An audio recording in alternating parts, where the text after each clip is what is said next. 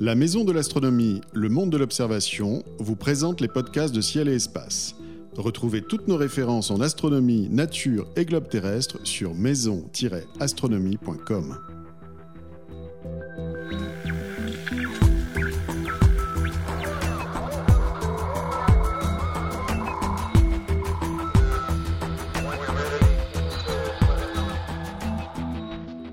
Bonjour et bienvenue sur les podcasts de Ciel et Espace. Avez-vous déjà entendu parler de l'ANIA KEA C'est tout simplement notre nouvelle adresse dans l'univers.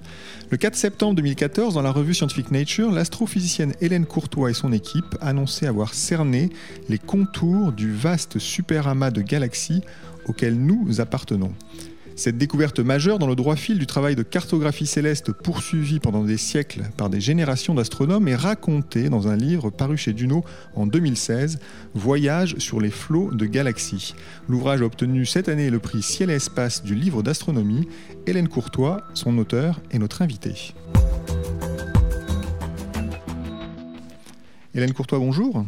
Bonjour à vous. Alors vous êtes euh, astrophysicienne, professeure et vice-présidente de l'Université de Lyon 1, euh, où vous vous trouvez d'ailleurs euh, actuellement, et vous êtes auteur d'un très bon livre et surtout d'une très belle découverte que vous avez baptisé l'Agnac-A. alors vous expliquez dans votre livre évidemment la signification de ce mot, mais j'aimerais bien qu'on commence quand même par, ce, terme de l'Agnac-A. Est-ce que vous pouvez nous dire ce que cela signifie? Tout à fait. Alors, déjà, je vais vous dire comment on le dit. Oui. Alors, c'est un terme euh, hawaïen, donc ça se dit l'aniakea. On traîne un petit peu sur le et, voilà, on le dit tranquillement à l'hawaïenne. Très bien, l'aniakea. Et en fait, ça signifie horizon céleste immense en français. Euh, ou alors ça signifie euh, les cieux immenses aussi, heavenly skies. Donc euh, c'est un terme, euh, comme vous l'avez dit, on a, on a cartographié euh, la structure qui rassemble toutes les galaxies qui ont un mouvement cohérent, dont notre galaxie. Donc c'est la structure dans laquelle on est. Et en fait, cet ensemble, c'est ce qu'on appelle un super amas de galaxies. Et donc, c'est un, un, un, super galaxie. Vous avez baptisé l'Agna-Kea, alors j'espère que je l'ai bien dit. Euh, un hommage donc à Hawaï. Vous avez passé beaucoup, beaucoup de nuits d'observation. Vous racontez ça dans votre ouvrage. Euh, alors, effectivement, racontez-nous d'abord ce qu'est un super amas. Parce que moi, je savais qu'on habitait dans une galaxie, la Voie lactée, qu'elle était dans un amas qu'on appelait l'amas local, un petit amas. Euh, là, maintenant, vous nous parlez de super amas. Et, quand vous dites superma, c'est vraiment superma, puisque je crois que la structure que vous avez euh, mise à jour fait 500 euh, millions d'années-lumière de diamètre. C'est bien ça? Voilà, c'est exactement ça. Donc euh, on rappelle qu'on habite sur une planète qui tourne autour d'une étoile, le Soleil, et quand il y a comme ça 200 milliards d'étoiles, ça fait une galaxie. Et puis au-dessus de cette échelle-là, donc on voit que les planètes, elles habitent avec les étoiles, les étoiles, elles habitent toutes ensemble, et puis au-dessus, euh, où habitent les galaxies? Est-ce que l'univers est structuré? Est-ce qu'il y a une forme en fait à l'univers? C'est un peu les questions qu'on se pose, nous les cartographes euh, extragalactiques. Donc quand on dit extragalactique, c'est quand on est en dehors des galaxies. Et donc, euh, effectivement, on pense depuis plusieurs années avoir vu sur nos cartes des filaments de galaxies, des, des régions vides de galaxies et puis euh, des petits groupes et des amas. Alors les groupes, c'est quand il y a une vingtaine de galaxies à peu près, et nous, notre galaxie, la Voie lactée, elle habite dans un groupe comme ça, où il y a trois grosses galaxies. on est une grosse galaxie, puis on a plein de petites galaxies satellites autour de nous.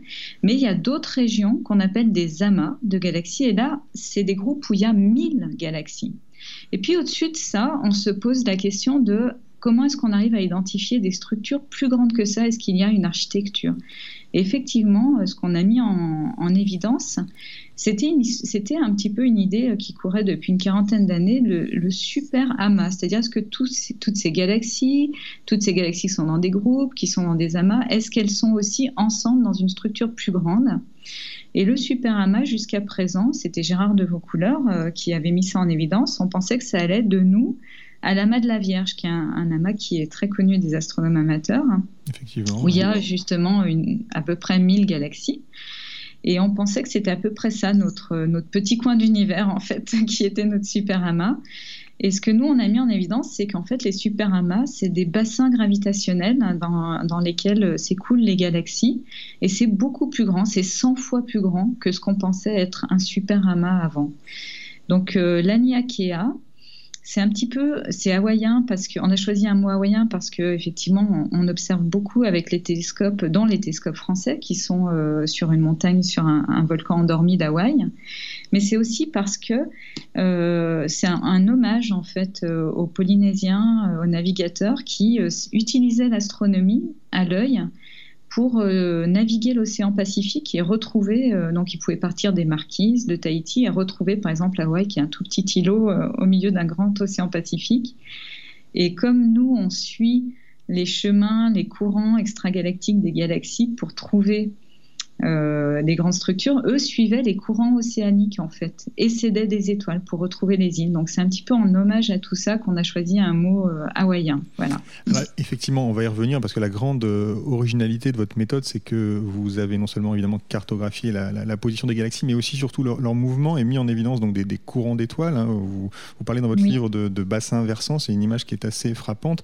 je voudrais quand même qu'on revienne sur, sur une, base en fait finalement, c'est comment on, on détermine la, distance d'une galaxie. C'est pas forcément évident. Ah, c'est assez compliqué.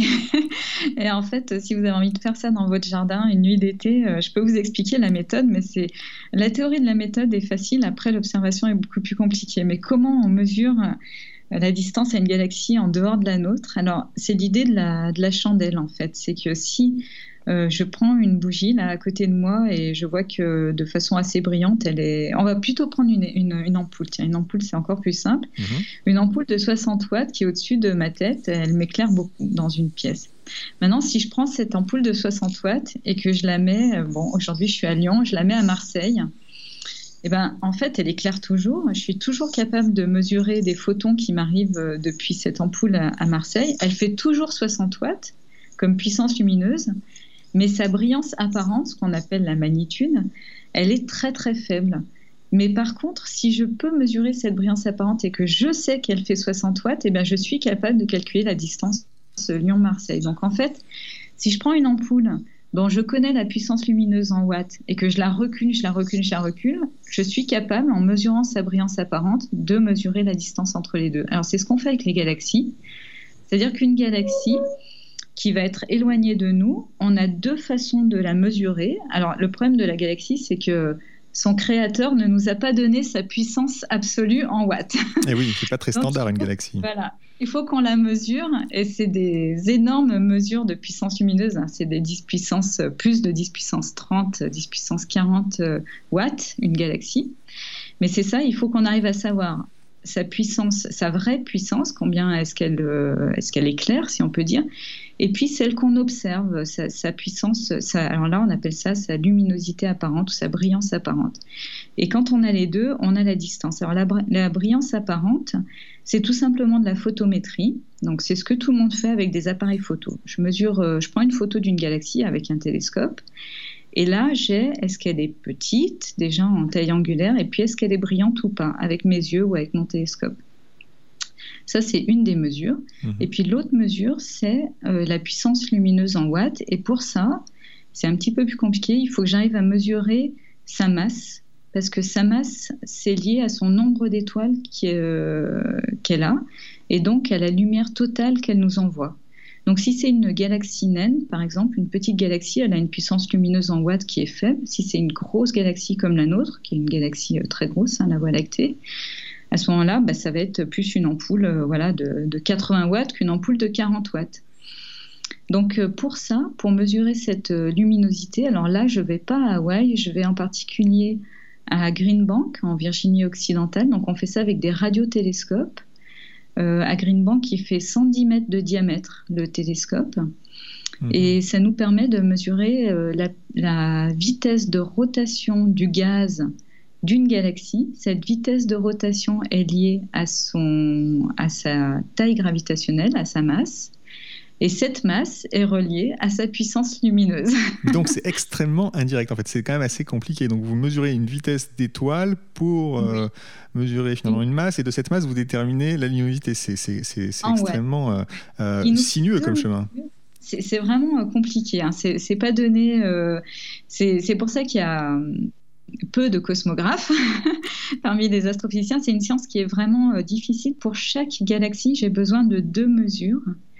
Et ces deux mesures, c'est pas sur les mêmes types de télescopes. Du coup, c'est très compliqué parce que vous savez, on fait des demandes de temps de télescope euh, qui sont en compétition avec tous les autres astrophysiciens. Et en général, le taux de pression, ce qu'on appelle le taux de pression sur un télescope, c'est le nombre de nuits qui sont demandées par rapport au nombre de nuits qu'il y a dans une année. Mhm. Et par exemple, sur un gros télescope comme celui de, Green Bank ou euh, ceux que j'utilise en Australie, bah, ça va être 9 chances sur 10, c'est-à-dire que 90% des demandes vont être refusées.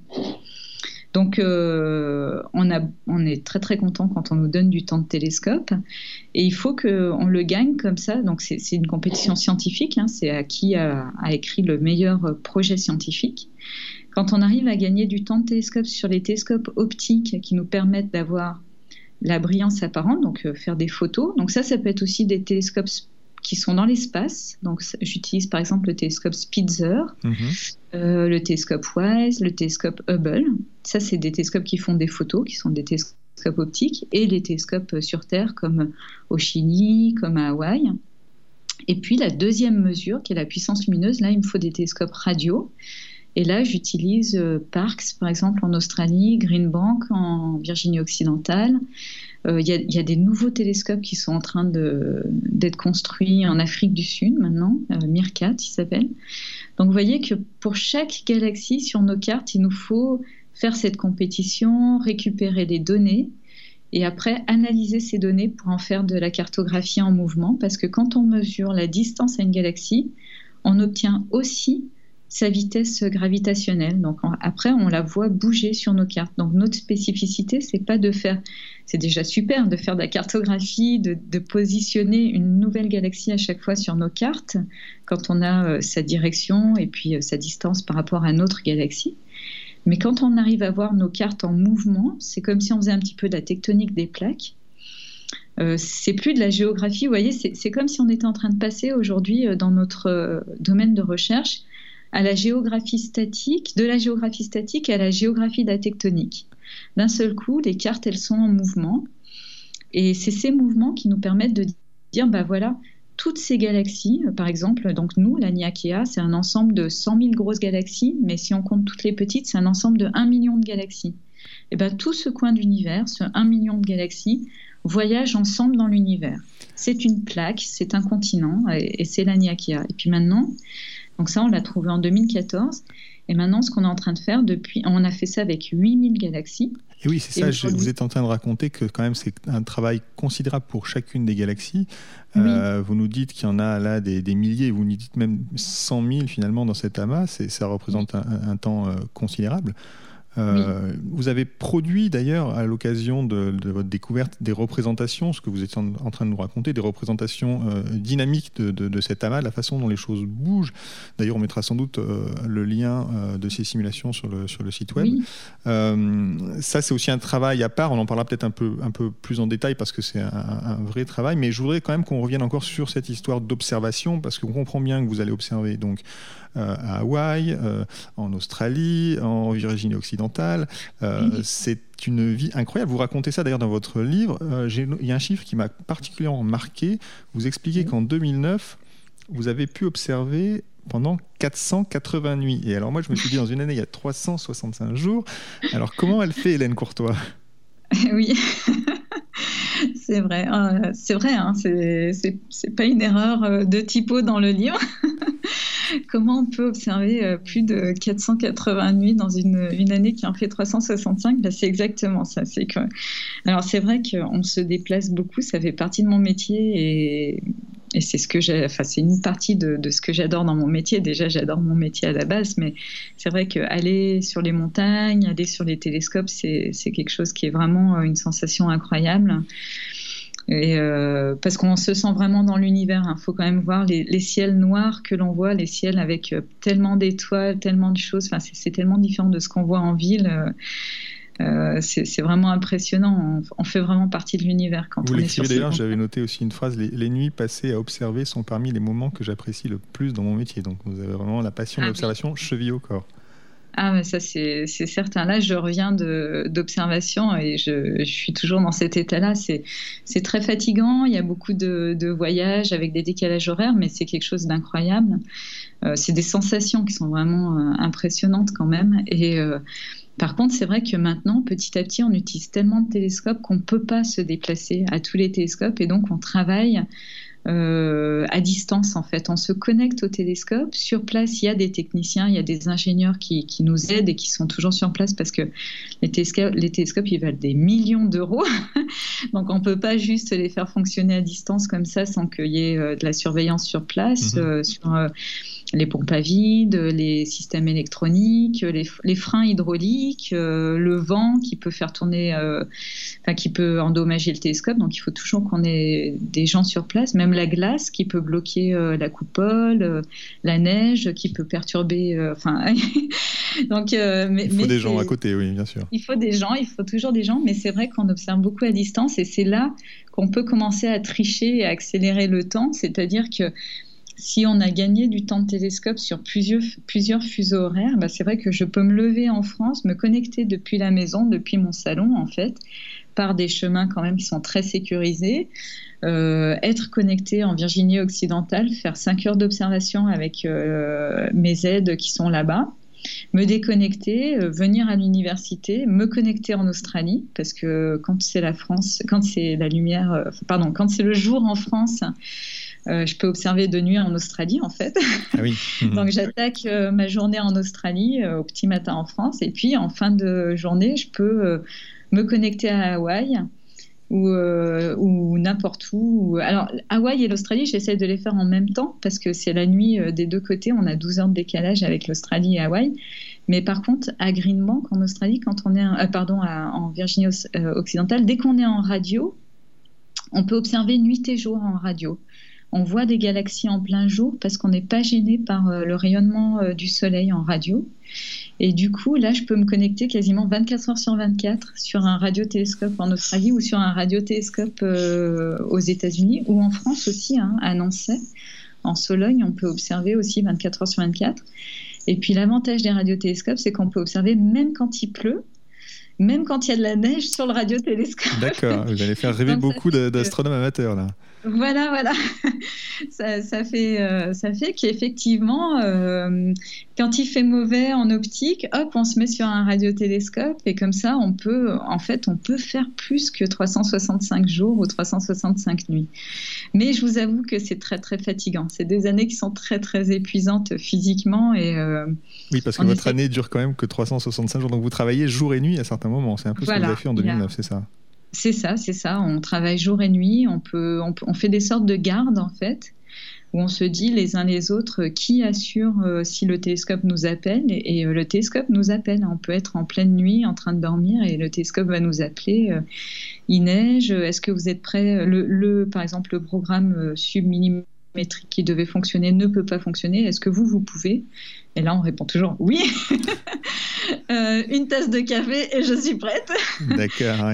On, on, dit jamais non à un temps de télescope, jamais, jamais, jamais. Et ça m'est arrivé d'observer euh, au jour de l'an où j'avais des amis et j'avais dit bah, venez, observer, venez euh, faire la fête chez moi parce qu'on ne sait jamais si le télescope m'appelle. Je veux pouvoir observer. Et mon numéro IP, c'est un numéro qui est sécurisé et donc ils peuvent depuis ma Freebox je peux je peux me connecter et répondre. Et, souvent j'observe le jour de l'an ou Noël voilà Donc j'allais vous demander, j'allais vous demander pourquoi finalement il a fallu, il avait fallu attendre vos travaux pour détecter euh, l'Eania Akea, qui est, qui, est, gigantesque. Hein, on l'a dit, 500 millions. Je comprends mieux, c'est-à-dire qu'en fait la quantité d'observations nécessaires, euh, déjà ça c'est une, c'est déjà une, un, frein ou en tout cas un obstacle euh, qui, est, qui, est, assez, qui est assez considérable, si j'ai bien compris. Ah oui, il y a celui-là, il y a la visualisation, il y a, vraiment plusieurs obstacles qu'on a levés. Ça nous a pris longtemps, hein. c'est quelque chose qui n'est pas facile à faire.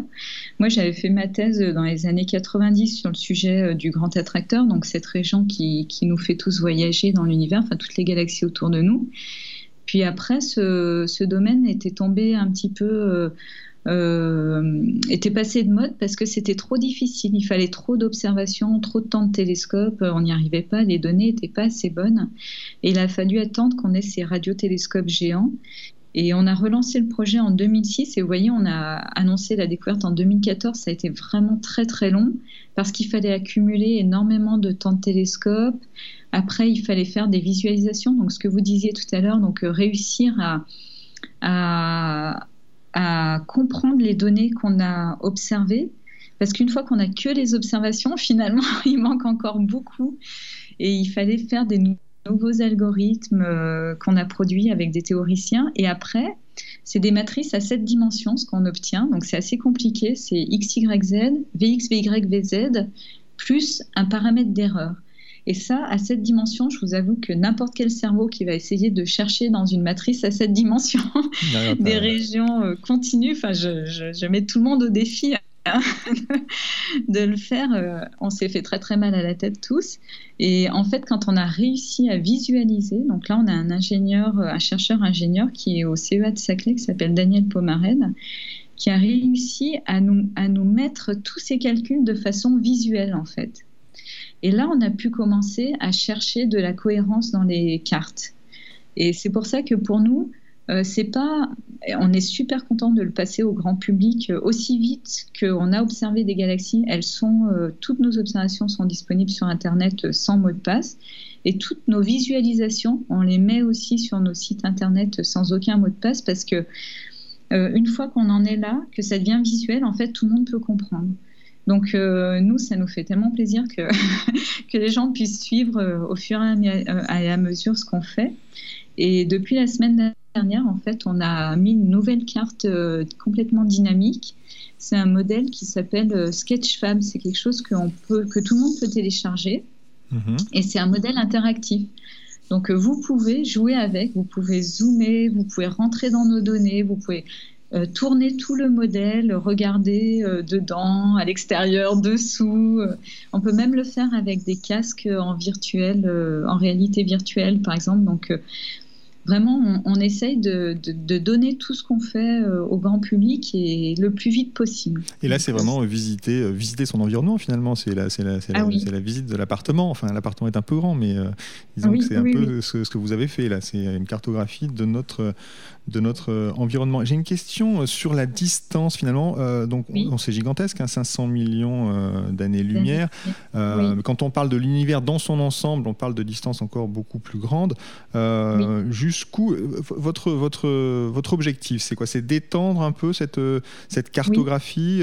Qu'est-ce qu'il y a d'ailleurs à l'extérieur de, notre superamas Laniakea oui, alors pour redonner des, des, éléments de distance, il faut rappeler que notre galaxie, elle fait 100 000 années-lumière de large. Donc euh, si on voulait parler avec des gens qui sont complètement de l'autre côté de la galaxie et qu'un message euh, voyage à, la vitesse de la lumière, un, un message prendrait 100 000 ans hmm. euh, pour, pour aller de l'autre côté de la galaxie par rapport à nous, au plus loin possible. Nos cousins les plus éloignés dans notre galaxie sont à 100 000 ans, 100 000 années-lumière.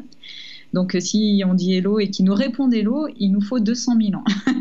Hmm. Donc, ça, c'est la taille de notre galaxie. Et comme vous l'avez dit, l'Aniakia, ce n'est pas des euh, milliers d'années-lumière, c'est 500 euh, millions d'années-lumière. Mais la taille de, de la plus grande, donc ça c'était en 2014, la taille de la cartographie d'aujourd'hui, elle fait à peu près 1 milliard d'années-lumière. On a doublé à peu près euh, en taille. On a aussi doublé en nombre de galaxies qu'on a mesurées. Et 1 milliard, ça devient vraiment euh, assez grand parce que le, ce qu'on appelle l'univers observable, l'horizon le plus loin de nous, c'est 45 milliards d'années-lumière. Et là, notre, carte, elle fait 1 milliard. Donc, euh, ah oui, ça commence à devenir comparable. Ben, ça commence à devenir. J'ai un collègue australien dans une conférence il n'y a pas très longtemps il nous a dit, il a commencé sa conférence en nous disant, je commence à me sentir claustrophobe dans l'univers.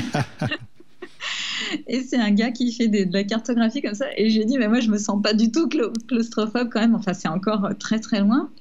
Mais ça, c'est ce qu'on appelle l'horizon observable. C'est-à-dire que on dit qu'aujourd'hui, l'univers aurait à peu près, on va dire des chiffres à peu près, mais c'est juste pour essayer de comprendre, 15 milliards d'années d'âge. Hmm.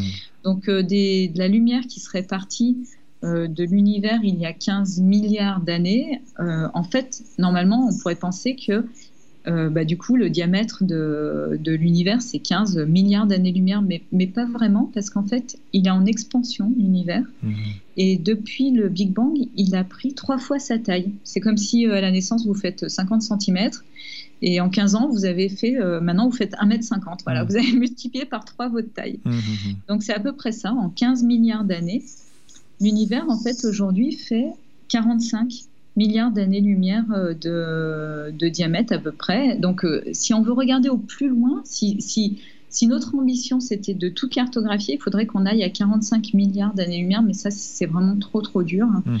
Donc, moi, d'ici ma retraite, d'ici que mes doctorants continuent à faire de la cosmographie, je ne sais pas combien on va faire, mais on, va peut-être faire quelques milliards d'années-lumière, mais on n'arrivera jamais euh, aux 45, ça c'est sûr. enfin, je pense que ça, nous prendrait énormément, énormément. Mais il y a des nouvelles euh, expériences qui sont lancées, et en particulier un télescope spatial européen qui s'appelle Euclid, et euh, qui va nous permettre de faire de la cartographie euh, d'une nouvelle façon. Donc, la, façon que je vous expliquais tout à l'heure, qu'on fait nous dans notre consortium des flots cosmiques, c'est vraiment une galaxie à la fois. C'est alors on a de la chance parce que ça nous permet de remonter au mouvement. Mais par contre, ça, c'est très, très difficile à faire. Mmh, mmh. donc, effectivement, qu'est-ce qu'il y a autour de la Niakia? Pour l'instant, nous, notre ambition, c'est de mesurer le continent d'après. C'est d'avancer comme ça, tout doucement. On sait qu'on en a 4-5 autour de nous. Les noms sont déjà connus. Par contre, les frontières sont pas en train, sont pas encore très très connues, donc on est vraiment des explorateurs. On avance, on avance, et chaque donnée qu'on mesure nous permet de dire est-ce qu'on a atteint la frontière ou pas de ce continent. Donc il y en a un qui s'appelle Coma, c'est la chevelure de Bérénice en français. Mhm. Il y en a un autre qui s'appelle Persée poisson ou Perseus species. Il y en a un autre qui nous intéresse vraiment beaucoup qui s'appelle Chapelet parce qu'il a l'air d'être très très gros et, il est possible qu'il attire encore un petit peu la Niakea, qu'il nous fasse bouger, qu'il soit plus gros que nous parce que le problème c'est que quand on a un super amas, on n'a aucune idée de est-ce que c'est un petit, un moyen, un grand. Mmh, mmh, mmh. il faut qu'on en ait observé beaucoup, ou au moins quelques dizaines, pour qu'on arrive à savoir quelle est la taille typique d'un super amas dans l'univers. Et quand vous, vous avez cette cartographie, euh, ce qui est frappant, c'est que c'est, les, galaxies sont un peu, euh, enfin, ont l'air d'être jetées au hasard. Enfin, elles sont selon des, filaments, on, voit bien ça. Mais c'est pas du tout, euh, en tout cas, quand on le regarde comme ça, homogène et isotrope. Et moi, j'ai toujours entendu dire que l'univers était homogène et isotrope. Qu'est-ce que votre travail dit sur cette, sur cette, cette hypothèse cosmologique?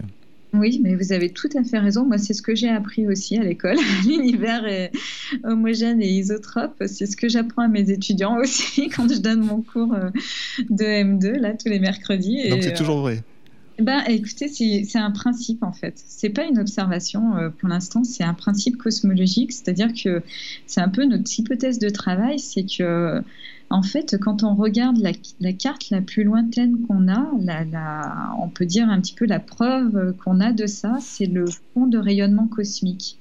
Si on part du principe que le fond de rayonnement cosmique cosmologique, c'est ce, fond, ce rayonnement micro-ondes dans lequel on baigne, hein, dans lequel baigne tout mhm. l'univers, c'est une carte qui est tellement homogène et on pense que c'est une carte des premiers photons qui ont été émis euh, très très tôt après le Big Bang, 300 000 ans, 400 000 ans après le Big Bang.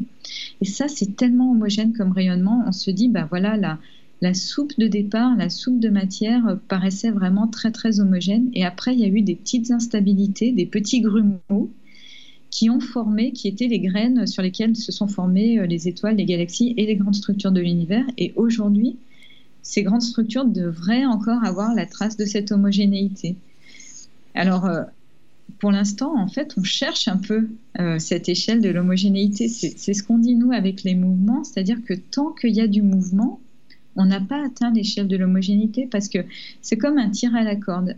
Si j'ai six personnes d'une équipe, six personnes d'une autre équipe qui sont en train de tirer sur une corde, si les deux équipes sont de force égale, avec six personnes de chaque côté, on va nulle part. Si nous, on est au milieu, qu'on est le ruban au milieu de la corde, on va nulle part parce que c'est parfaitement homogène. On est attiré gravitationnellement des deux côtés de la même façon, donc il n'y a pas de mouvement. Mhm. Si d'un côté ça lâche, il y a une personne qui lâche, on va vers le côté euh, qui tire le plus. Mais il y a de la matière de l'autre côté. Mais en fait, tant qu'il y a du mouvement, c'est pas homogène. La gravitation, c'est un test parfait de l'homogénéité et de l'isotropie. Alors la différence entre les deux, on peut expliquer, on peut essayer d'expliquer de façon simple. L'isotropie, c'est dans toutes les directions. Et puis l'homogénéité, ça serait la force. Il faut que la force soit la même dans toutes les directions.